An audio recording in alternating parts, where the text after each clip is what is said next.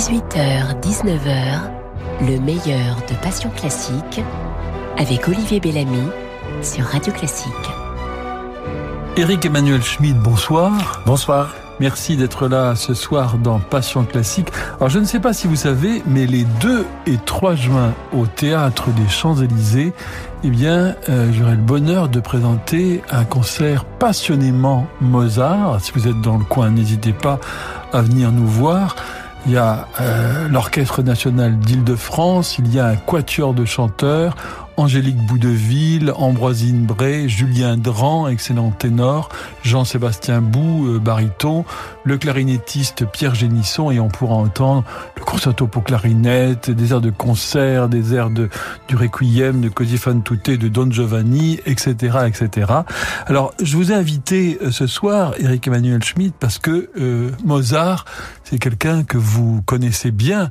vous lui avez écrit plusieurs lettres oui, ce Mozart. Toute ma vie, je lui ai écrit des lettres à partir du jour où il m'a il, m'a tendu la main, c'est-à-dire assez tôt dans mon existence.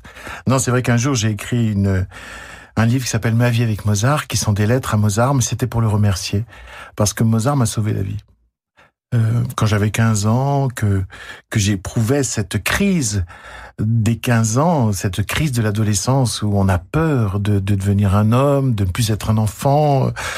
On, est effrayé par ce corps qui pousse, euh, ces désirs qui nous emportent, euh, la perspective de l'avenir qui se rétrécit par rapport à ce qu'on imaginait dans l'enfance.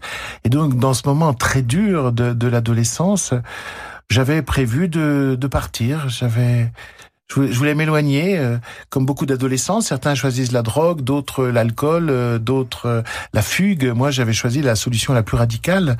Je cultivais des, des désirs de suicide et j'avais prévu tout ça. Et fort heureusement, un, jour, une professeure de musique a emmené quatre élèves, dont je faisais partie, à assister à des répétitions à l'Opéra de Lyon. C'était les Noces de Figaro? C'était les Noces de Figaro. Alors, à l'époque, l'Opéra de Lyon était en très mauvais état, assez sinistre, poussiéreux. La répétition se passait en costume de ville, il n'y avait pas d'orchestre dans la fosse, juste un piano droit. Tout ça était assez moche et assez sinistre et contribuait à, à ma dépression. Et puis tout d'un coup, une grosse dame est rentrée. Et euh, je me suis un peu moqué d'elle parce que elle avait l'air encombrée de son corps, encombrée d'un bout de costume qu'on lui avait mis dessus. L'impression qu'elle avait arraché les rideaux, qu'elle s'était pris dedans. Enfin, c'était une baleine échouée sur le sable comme ça. Et puis j'avais pitié d'elle. Et puis elle s'est mise à chanter. Et là, en quatre minutes et demie, j'ai été guéri parce que en fait, elle était belle. Euh, son corps, c'était l'instrument parfait de sa voix magnifique.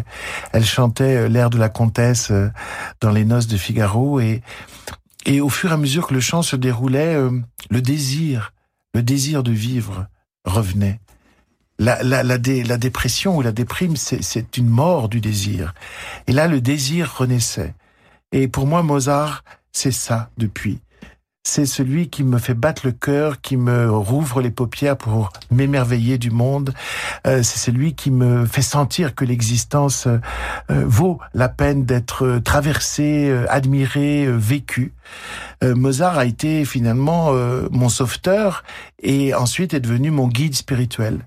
Quelqu'un qui me prend par la main pour, pour, pour me faire apprécier l'existence humaine après avoir écrit ce livre, j'ai découvert que beaucoup de gens avaient vécu des choses semblables avec Mozart ou avec d'autres compositeurs ou avec la beauté de manière générale, la beauté d'un paysage, d'un sourire, euh, d'un visage, d'un geste. La beauté sauve, la beauté sauve. Et moi, c'est la beauté de Mozart qui m'a sauvé. Eric Emmanuel Schmitt, j'ai reçu une petite lettre pour vous. Elle vous est destinée. Voulez-vous que je vous la lise? Ah oui. Elle est signée un certain Wolfgang Amadeus Mozart. Cher Eric Emmanuel Schmitt, j'ai bien lu le livre que vous avez écrit sur votre vie avec moi et j'en suis très touché, poilonné. Mais vous avez oublié certaines choses que je dois révéler au public au risque de ne pas être cru poil cul. à mon tour d'écrire ma vie avec Eric Emmanuel Schmitt, j'espère que vous la lirez parce que lire et chier, ça fait deux. Même si certains le font en même temps. À chacun ses plaisirs et ses distractions. Vous souvenez-vous que lorsque vous avez traduit Mes noces de Figaro en français, nous nous étions amusés à sentir nos paix. En chantant Dove Sono, vous avez émis, si je me souviens bien, un paix sifflant à l'odeur forte et musquée, à croire que vous aviez mangé du chou fermenté. Je vous avais répondu, souvenez-vous bien, par un chapelet de paix sonore très aigu, imitant les notes piquées de la reine de la nuit. Ensuite, nous avons chié tous les deux cul contre cul. Ma crotte était en sol majeur, si je me souviens bien, et la vôtre en ré mineur. Et je me dit, comme elles vont bien ensemble. Et alors nous avons chanté, souvenez-vous, trotte, trotte sur ma motte, oh, toi ma jolie crotte, bien le bonjour chez vous, Poil au piou-piou, signé Wolfgang Amadeus Mozart. Alors il faut peut-être expliquer, Eric Emmanuel Schmitt, ce que c'est que le XVIIIe siècle, parce que certains de nos auditeurs qui ne connaissent pas le goût de Mozart et de toute sa famille, d'ailleurs de son père et de sa mère, ils s'envoyaient des, des lettres semblables pour la scatologie, ce que c'était à cette époque-là?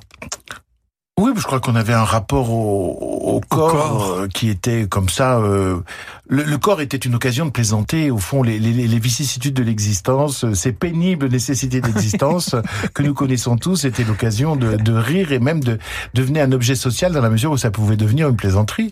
Je trouve que c'est vraiment une manière de lutter contre contre ce que ça peut avoir de dégradant finalement les choses du corps et, et quand on écoute Mozart finalement c'est pas du tout dégradant. Je me souviens d'ailleurs que lors du même repas euh, avec lui là qu'il évoque, euh, je lui avais demandé euh, est-ce que vous aimez manger épicé? Et il m'avait répondu je ne sais pas, j'ai jamais fait les deux en même temps. Voici Eric Emmanuel Schmitz que vous avez choisi l'air de Zaïd.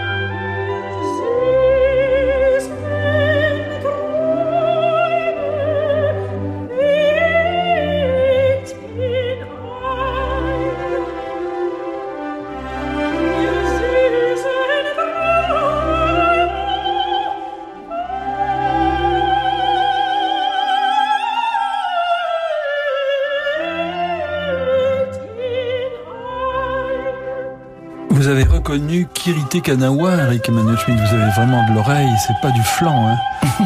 Euh, dans ce si bel air de, de Zaïd. D'ailleurs, c'est surtout, bon, Zaïd, c'est un, opéra charmant, il y a vraiment pratiquement que cet air. Oui, c'est un, bijou au milieu d'une œuvre qui se cherche un peu oui, encore. voilà, c'est ça. Mais même à cet âge-là, Mozart pouvait pas s'empêcher d'être Mozart de temps eh en temps. Alors, qu'est-ce que, qu'est-ce que c'est simplement comme ça Mais vous l'aviez demandé par Lucia Pop, là. Oui, mais alors je l'aime autant par, euh, Kirite Kanawa. Par Kirite Kanawa. Euh, bah, je, je, je, je, trouve c'est la grâce. Euh, comment dirais-je C'est la grâce mozartienne, cette espèce de. C'est c'est à la fois proche du chant du chant populaire comme euh, certains seront certains morceaux de la flûte enchantée euh, avec une espèce d'évidence et puis en même temps c'est extrêmement raffiné. Et, ces femmes là que ce soit Lucia Pop ou Kirite Kanawa elles ont à la fois un, très grand raffinement aristocratique et en même temps une une bonté. On sent que, que dans on sent qu'elles sont qu'elles sont bonnes. Oui, tout à fait. Et il faut il faut cette lumière pour Mozart. C'est ça. Mozart n'appelle pas des des des des des, des, des interprètes euh, comment dirais-je qui euh, qui, qui, vont attirer l'attention sur eux, quoi. Et ça, ils demandent des fontaines de bonté. Euh, ça demande des, des Menuhin, ça demande des Lucia Pop. Euh, mm. euh ça, ça, je, je, cherche des équivalents au niveau du piano, euh, mais voilà, c'est oui l'hypathie, euh, l'hypathie, voilà, des, des, gens qui ont dépassé euh, à la fois la technique et les problèmes d'ego pour finalement euh, délivrer, simplement délivrer, être les messagers, de, de, de lumineux messagers. Pourriez-vous nous parler, Eric Emmanuel Schmitt, même si ça peut paraître paradoxal de parler de ça parce que la musique est tellement belle, des silences? De Mozart. Je crois qu'il y a peu de compositeurs tels que Mozart qui ont ce sens du silence. Quand arrive un silence de Mozart. Oui, mais là, parce que c'est un compositeur dramatique. Et quand on, quand on sait raconter une histoire, on sait que ça passe par des silences. Euh, regardez, euh, chez, chez, chez, Bach, par exemple, qui est sublime, il y a un discours continu. Hein comme disait euh, Colette, la divine machine à coudre. Euh, et de conclusion, il n'a pas écrit pour le théâtre, même si euh, les, les passions sont quand même euh, proches du théâtre, et il y a des silences dans les passions. Mais autrement, la musique est un, une espèce, une sorte de ruban continu.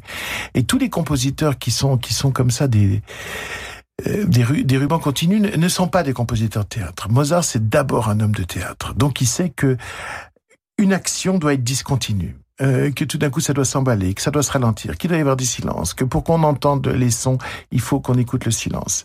Et euh, c'est cette sens de l'extrême variété, de la discontinuité, des ruptures et des contrastes qui fait qui fait le, le, compositeur dramatique, comme l'écrivain dramatique d'ailleurs. Un écrivain dramatique, c'est pas quelqu'un qui va s'appuyer sur la beauté de sa phrase, point à la ligne et c'est tout. C'est quelqu'un qui va jouer avec les silences, qui avec ce qui est dit, avec ce qui n'est pas dit, euh, avec tout d'un coup ce qui est crié puis ce qui est chuchoté. Est-ce qu'il faut tout dire quand on écrit Eric Emmanuel Schmitt? Ah surtout pas, surtout pas.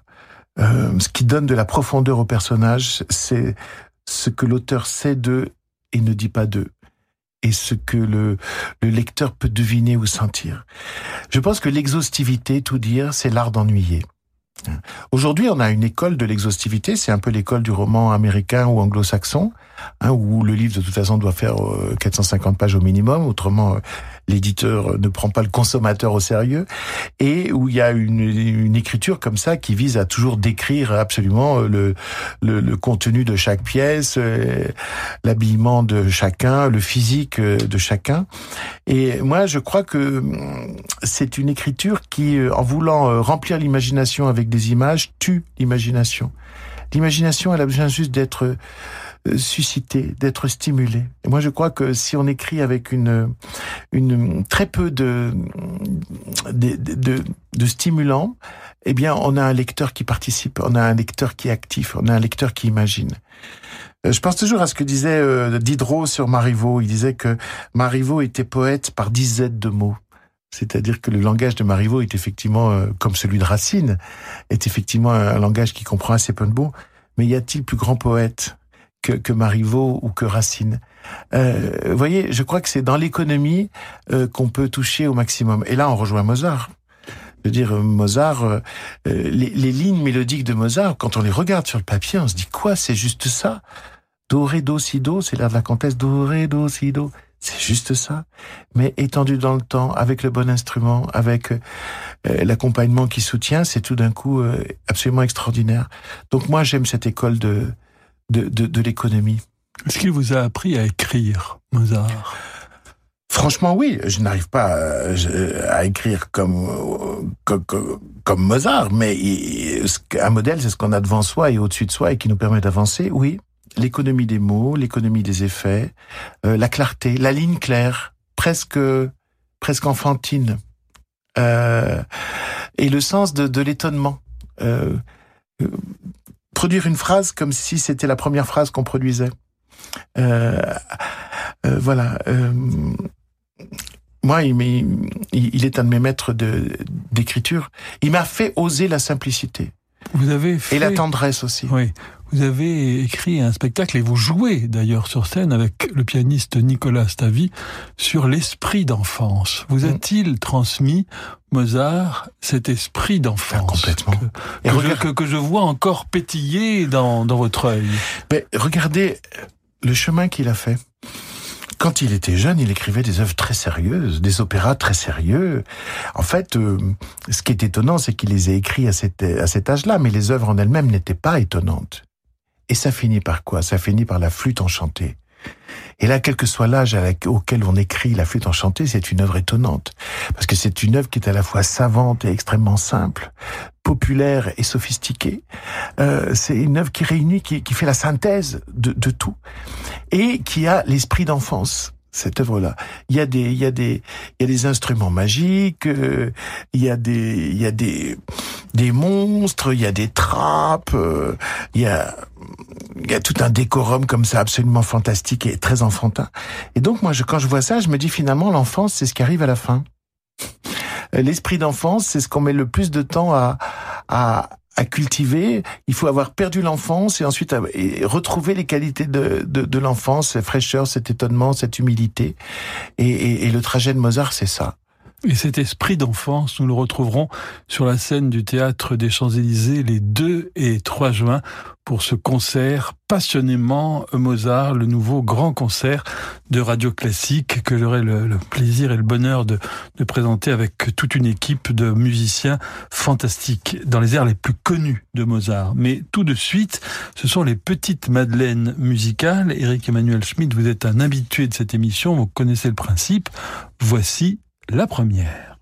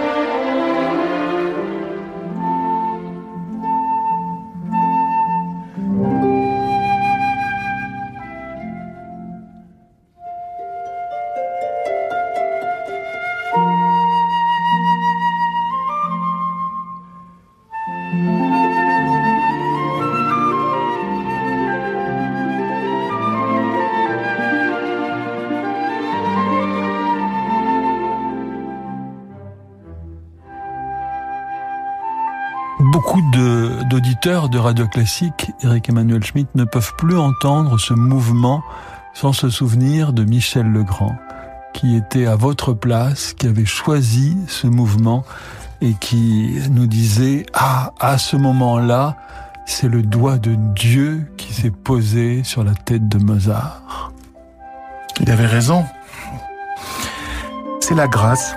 Je trouve c'est un morceau de pure grâce. Euh, il était à Paris à ce moment-là. Il était. C'est Mozart français.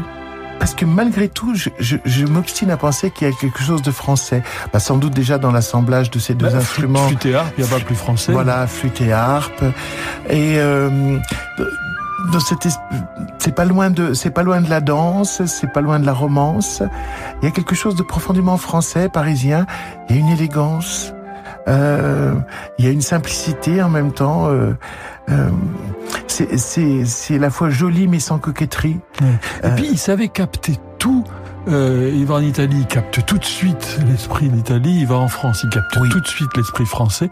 Il y a des, il y a des compositeurs comme ça. Maurice Ravel est un peu Oui. pareil. Il, il peut capter l'esprit de Cigane, l'esprit populaire, l'esprit euh, euh, yiddish. Enfin, il y a des, des compositeurs comme ça qui sont, mais qui restent toujours Et qui eux-mêmes. reste même, bah, Picasso était comme ça. Voilà. Il, était, il était redouté par ses camarades peintres, Matisse et compagnie, parce que il disait s'il vient dans notre dans notre atelier, il va voir ce qu'on cherche depuis des mois et des mois, et puis il va partir et lui en cinq minutes, il fera un truc génial et ça sera en plus du Picasso.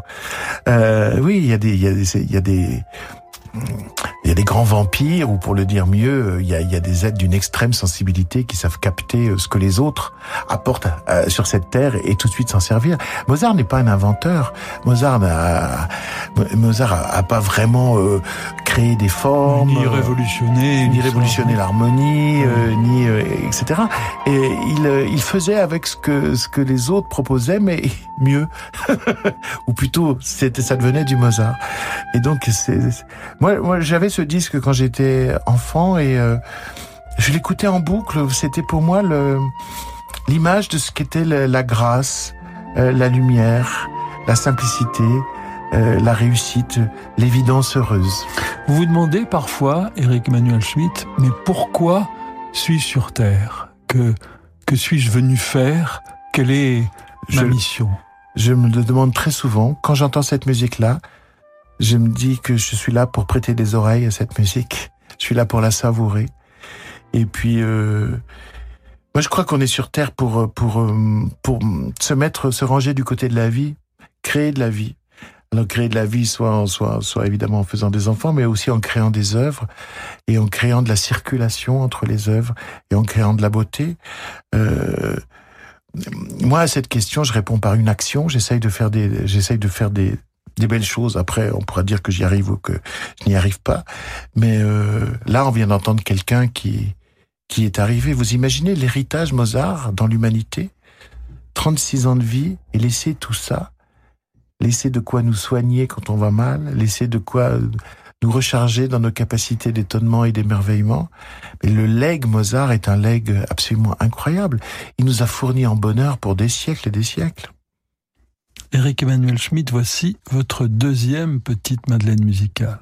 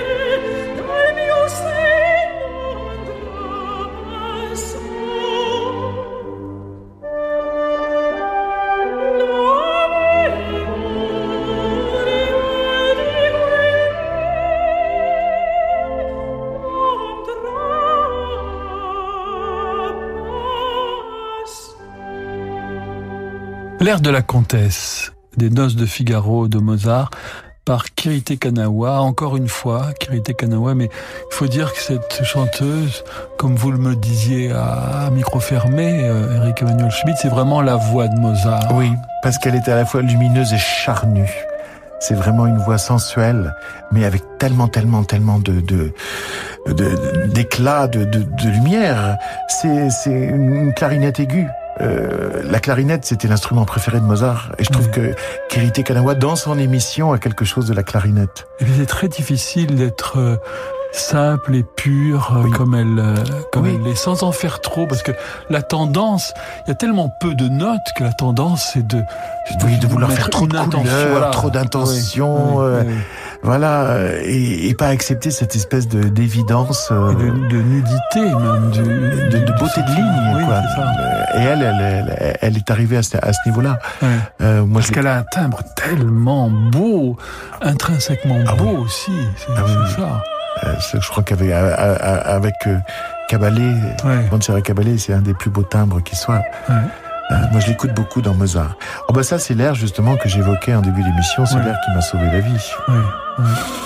Et euh, c'est drôle parce que cet air-là, il est, il est un air nostalgique. Où sont les beaux moments?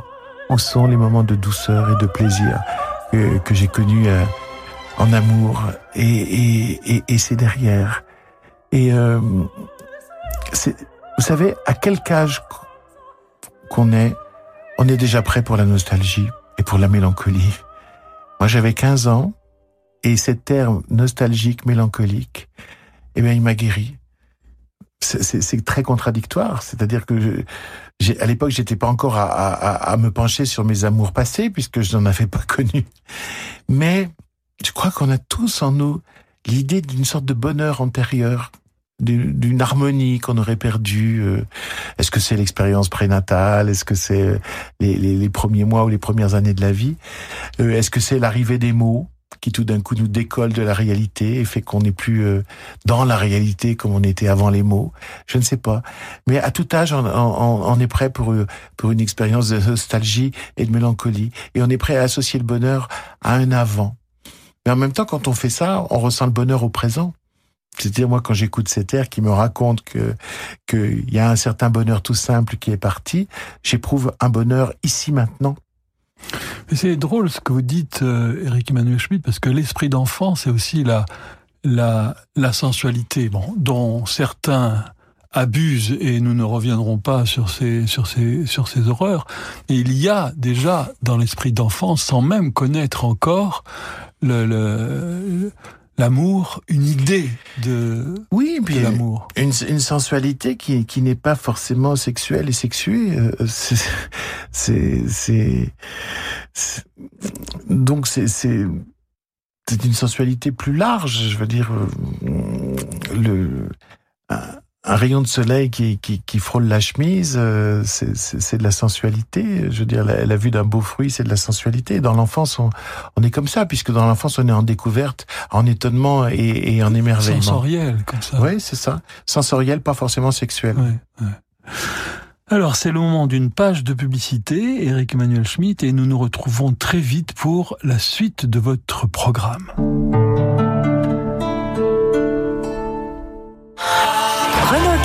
C'est aussi de l'électrique. On voulait vous faire écouter ceci? Ce silence vous est offert par Renault Zoé d'occasion. 100% électrique, silencieuse et accessible à partir de 59 euros par mois, hors location de batterie. Tout le monde va passer à l'électrique.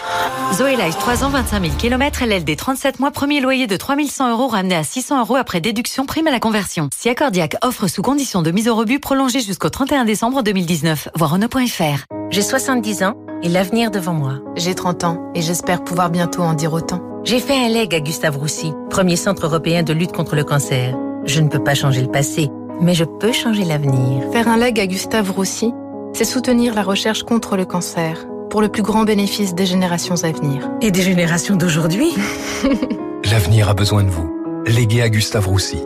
Demandez notre brochure Leg Donation Assurance Vie au 01 42 11 62 10. Peugeot présente plein phare sur la prime à la conversion.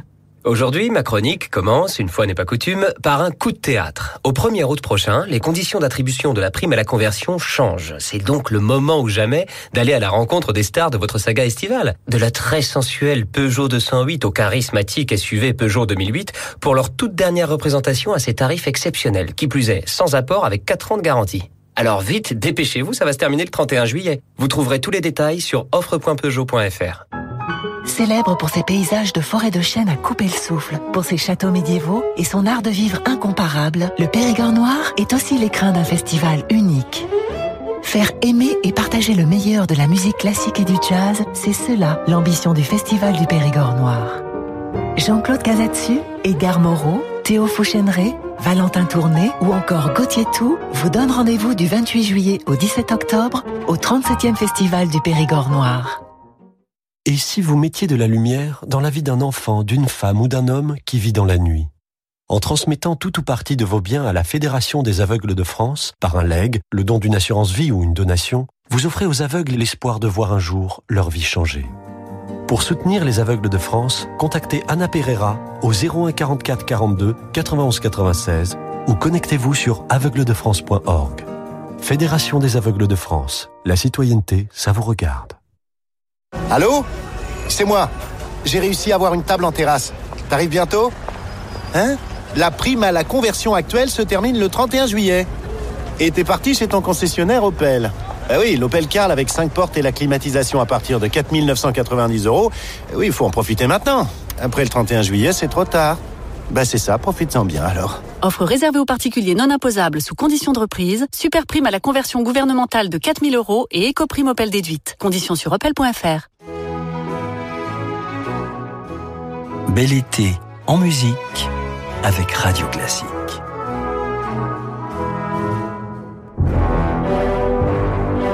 18h, 19h, le meilleur de Passion Classique avec Olivier Bellamy sur Radio Classique. Eric Emmanuel Schmitt, comment ça se passe quand on est écrivain et qu'on est sur scène? Parce que très peu d'écrivains y arrivent. D'abord, euh, quand on demande à un écrivain de lire son texte, souvent c'est une catastrophe. Euh, bon, parce qu'il y a une forme de pudeur, et puis oh, on ne peut pas avoir tous les tous les talents. Ben c'est parfois c'est la pudeur qui empêche l'écrivain de dire bien son texte, ou parfois c'est euh, euh, un excès d'orgueil ou de considération pour lui-même qui lui fait dire d'une façon pompeuse, pompeuse comme si c'était voilà l'alpha et l'oméga de, de, la littérature. Donc c'est très risqué parce qu'il faut, faut, finalement, quand on lit un de ses propres textes, retrouver un rapport vrai euh, qui soit plus celui de l'auteur. En fait, pour arriver à jouer ses propres textes, il faut oui, oublier, oublier qu'on en est l'auteur.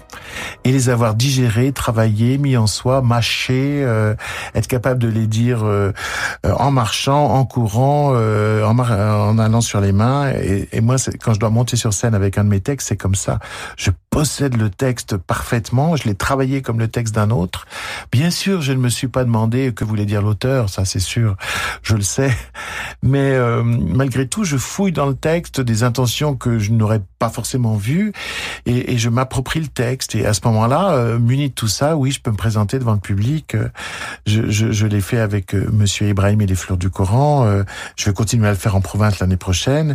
Et puis maintenant, je le fais avec Madame Piniska et le, et le secret de Chopin oui. euh, que je vais jouer en septembre à Paris. Voilà, au théâtre euh, Rive, Rive Gauche, Gauche, qui est votre voilà. théâtre, à partir du 29 août, dans une mise en scène de Pascal Faber, et avec votre complice Nicolas Stavi. Oui.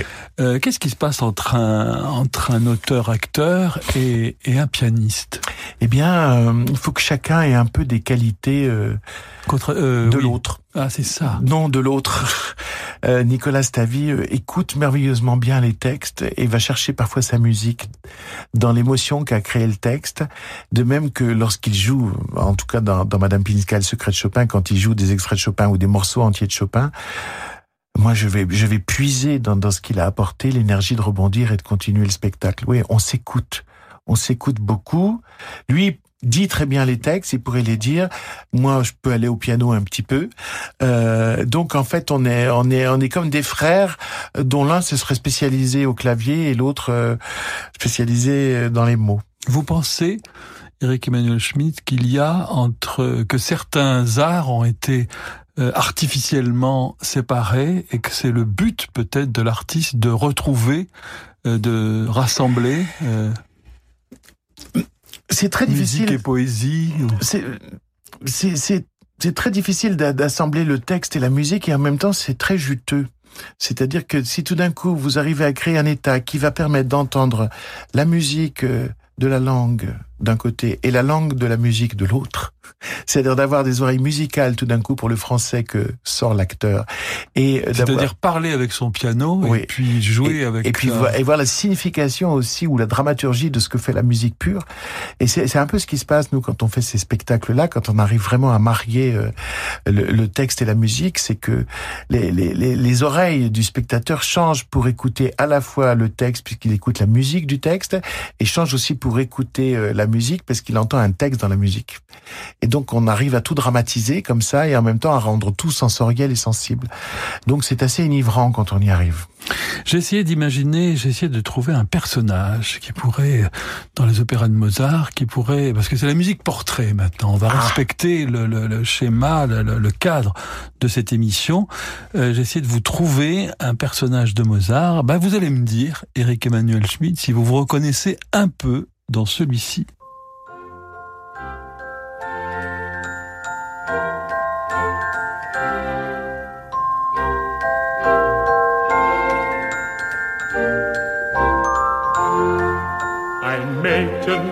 Weiden wünscht Papageno sich.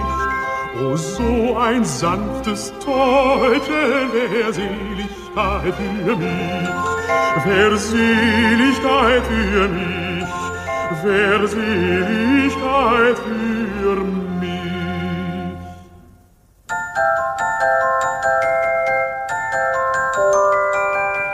Dann schmeckte mir Trinken und Essen, dann könnt ich mit Fürsten mich messen, des Liebens als Weiser mich freuen und wie im Elysium sein. Dann könnt ich mit Fürsten mich messen, des Liebens als Weiser mich freuen und wie im Elysium sein. Im Elysium sein, im Elysium sein.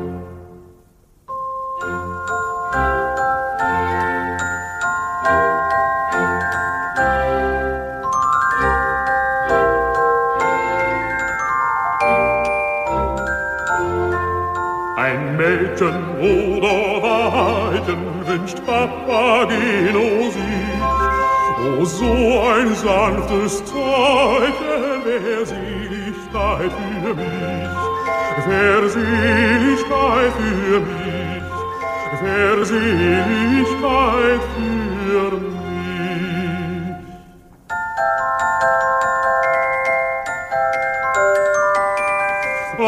Ich denn keiner von allen den reizenden Mädchen gefallen?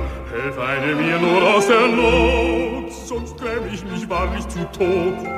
Ach, kann ich denn keiner gefallen?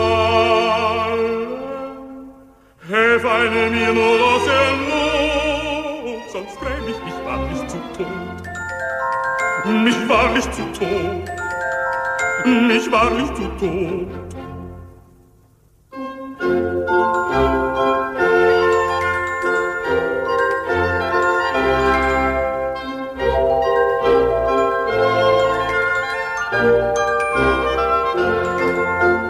Mädchen oder Weibchen wünscht Papageno sich. O so ein sanftes Täuschen der Seligkeit für mich, der Seligkeit für mich wer Seligkeit für mich.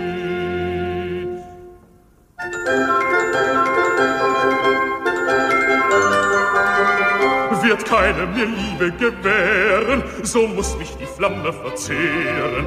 Doch küsst mich ein weiblicher Mund, so bin ich schon wieder gesund. Doch küsst mich ein weiblicher Mund, so bin ich schon wieder gesund. So bin ich schon wieder gesund. Schon wieder gesund. Schon wieder gesund.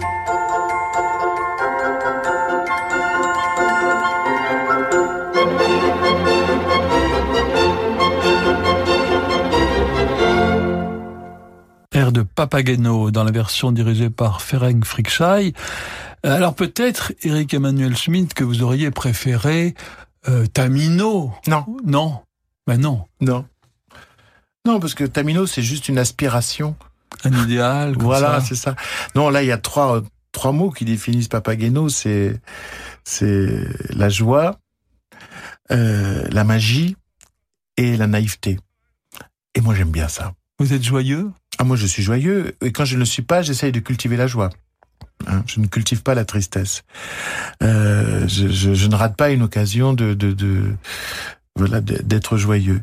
Euh, la magie, c'est ce qu'on entend avec le, le Glockenspiel, oui. euh, c'est-à-dire cette, cette, cette faculté tout d'un coup d'enchanter le réel avec des petits détails. Quand on aime le théâtre, on aime ce genre de petits détails. On sait qu'avec une petite lumière, une petite musique, euh, avec un détail, on va pouvoir enchanter et créer des espaces infinis. Donc la magie et puis euh, la naïveté. Parce que la naïveté, je crois qu'il faut vraiment la, la, la, la cultiver aussi. Euh, C'est-à-dire, c'est accueillir le monde bras ouverts, quoi. Ne, ne, ne pas ne pas chercher les mauvaises intentions à l'avance. Euh, être capable de d'avoir cette espèce de fraîcheur qui permet d'expérimenter de, le monde, de lire les œuvres, d'écouter les musiques. Euh, ne pas interposer euh, un, savoir sceptique, cynique, corrompu ou, trop informé avant l'expérience des choses. Se, se, présenter tout nu pour expérimenter les choses. Et puis c'était l'un des personnages préférés de, de Mozart, oui. en plus, Papageno, puisque sur son lit de mort, c'est cette terre-là oui. qu'il euh, qu'il sentait. Au fond, ça, il c'est un balourd, hein, oui. Papageno, mais c'est un merveilleux balourd. Parce que balourd, ça veut dire que, et oui, il est encombré de son corps, il est encombré de, de, de son absence de culture, il est encombré de, de sa naïveté, mais en même temps, c'est ce qui le rend si attachant, quoi. C'est un espèce de, de grand, d'enfant dans un corps d'adulte. Je crois que Mozart pouvait s'identifier à ça, un enfant dans un corps d'adulte. En tout cas, moi, je peux m'identifier à ça. C'est comme euh, Don Quichotte avec Sancho Panza. Mm -hmm. euh, c'est vrai que Don Quichotte, il y a une forme, il y a une folie qui est, qui est attirante, comme ça. Oui, mais il y a un ascétisme. Oui, c'est ça. C'est pas un personnage. Mozartien. Et oui. Alors que chez Sancho Panza, il y a, y a, y a l'amour de la vie. Oui et des choses simples et de la nourriture et oui il y a, y a un personnage terrestre contre oui. un personnage céleste mais chez Mozart il y a toujours euh, on peut avoir les pieds dans le sol, on a quand même la tête dans l'émerveillement, dans le rêve. Je veux dire, Papageno a les pieds dans la, dans la boue, dans le sol, mais euh, il est capable de s'étonner de tout. Et il a cette espèce de, de naïveté fondamentale. Et puis c'est un oiseleur. C'est un oiseleur. Donc plus. il est attiré par par le ciel, oui. forcément. Oui. Ouais. Et euh, je sais pas, à mon avis, c'est un oiseleur qui passe plus de temps à relâcher les oiseaux qu'à les enfermer. Oui. J'ai toujours vu comme ça. Alors, Eric Emmanuel Schmitt, euh, dans, dans la littérature, quelles ont été vos, vos œuvres préférées, celles qui vous ont constitué? Oh, bah, euh, la, la, première, d'abord, euh, quand j'avais 8 ans, Les Trois Mousquetaires d'Alexandre Dumas. Ça y est, j'étais converti à la littérature pour toujours tout d'un coup dans la solitude d'une maison nouvelle que mes parents avaient fait construire euh, au milieu des champs et, et, et de la forêt, euh, tout seul, sans, sans camarades, sans amis. Et, ben, je me suis trouvé quatre amis, euh, D'Artagnan, Athis, Porthos et Aramis. Et c'était parti pour toute la vie. J'avais jamais quitté les livres. Donc c'est resté très important. Et c'est pour ça que j'aime bien raconter des histoires aussi. Parce que j'ai accroché à la littérature par un grand raconteur d'histoire qui est Alexandre Dumas pour moi, les, les, on peut pas abandonner le, le, le plaisir de l'histoire, le plaisir de raconter. Il faut, il faut le garder. Puis après, euh, il y a, y a des lectures qui, qui, qui jalonnent. Je veux dire, Colette a été un personnage qui m'a appris la, la sensualité de l'écriture. Quand j'ai une panne d'écriture, je, je reprends soit un livre de Colette pour me remettre en, dans l'envie d'écrire, soit un livre de Simon parce que dans son économie, il me, il me fascine, ou un livre de Maupassant. Et, et, et, là, de nouveau, l'énergie et l'envie d'écrire reviennent. Et puis euh, après, dans les influences euh, philosophiques, il y a eu beaucoup Pascal, euh, Blaise Pascal, dont les pensées sont pour moi un livre euh, de chevet, parce que il y en a encore que non pas que je ne comprends pas, mais dont je n'ai pas encore euh, saisi toute la substance. Par exemple. Ben, il y a de très belles réflexions sur sur le sur le sur le Christ qui sont à une hauteur que spirituel que, que, que, que je n'atteins pas, euh, ou pas encore, mais il m'aide à ça. Oui. Euh, et euh, et puis après, c'est très désordonné, mais mes admirations parce qu'il y a y a Diderot. Vous voyez, en face de Blaise Pascal, il y a Diderot qui est mon auquel j'avais consacré ma thèse lorsque j'étais lorsque j'étais à l'université. Et euh, Diderot, euh, lui, est un est mon professeur de liberté. Et je ne pense rien comme lui. Il est matérialiste, je ne le suis pas. Euh, euh, ses positions politiques ne sont pas les miennes, ses positions sur la, la connaissance ne sont pas les miennes, etc. Mais il m'a appris la liberté, professeur de liberté. Ça fait un peu contradictoire, ça fait un peu poisson soluble, mais voilà, euh, il m'a libéré, euh, il m'a permis de comprendre qu'on pouvait avoir des paradoxes et des contradictions, et qu'il fallait travailler avec des paradoxes et des contradictions plutôt que d'essayer de les résoudre artificiellement.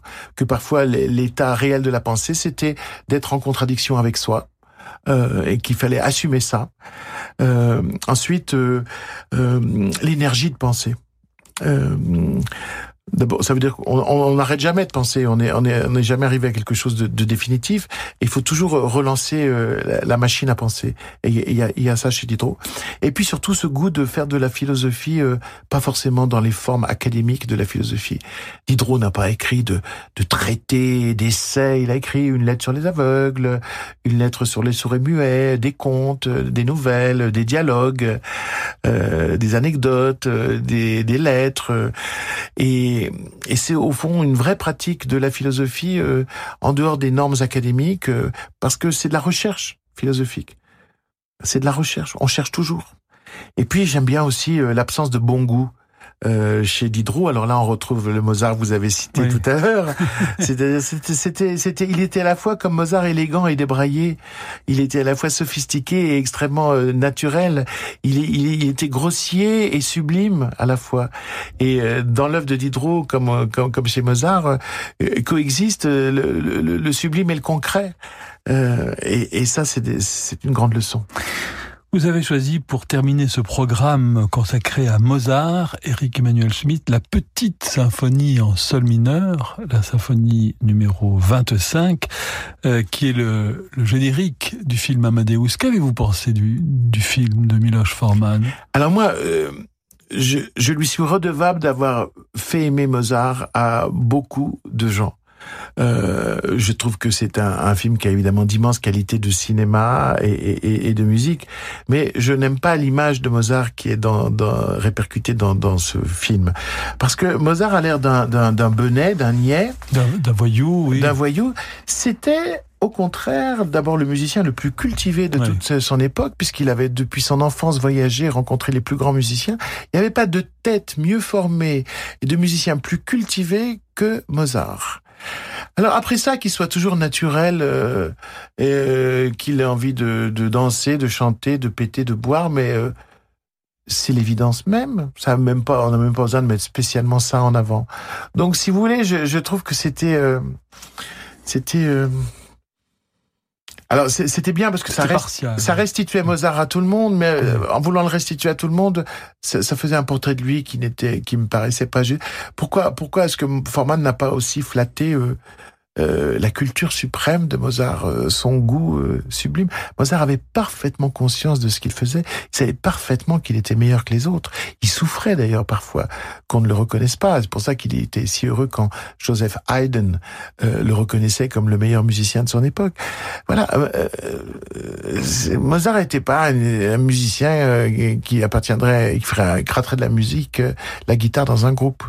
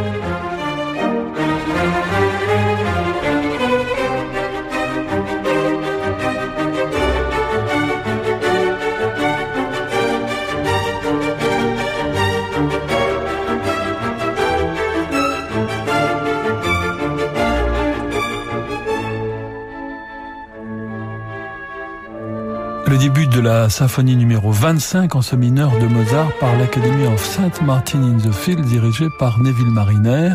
Dernière question avant que nous nous séparions.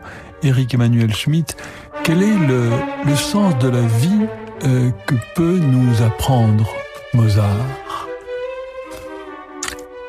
Bien, je pense que ce qu'apporte la musique et, et Mozart qui, qui, qui, qui est un des dieux de la musique, c'est de nous donner un autre rapport à l'existence et au temps.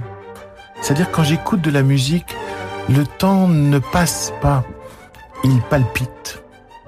Je, euh, je ne subis pas la durée, je la savoure. C'est-à-dire, c'est une leçon d'existence, une leçon de, de sensualité existentielle. Euh, tout d'un coup, voilà, se dire non, on ne m'a pas fait un vilain cadeau en me faisant naître et un jour en me faisant mourir, euh, c'est un don suprême d'exister, d'écouter, de regarder. Eh bien, merci beaucoup, Eric Emmanuel Schmitt, d'être venu ce soir dans Passion Classique pour nous parler de, de, Mozart et pour palpiter en Mozart et avec nous ce soir. Merci à tous les auditeurs pour votre fidélité. Merci à notre réalisateur, Yann Lovray. Vous pouvez réécouter cette émission sur notre site internet radioclassique.fr. Je vous donne rendez-vous lundi à 18h en compagnie de André Dussolier. Bonne soirée à toutes et à tous sur Radio Classique.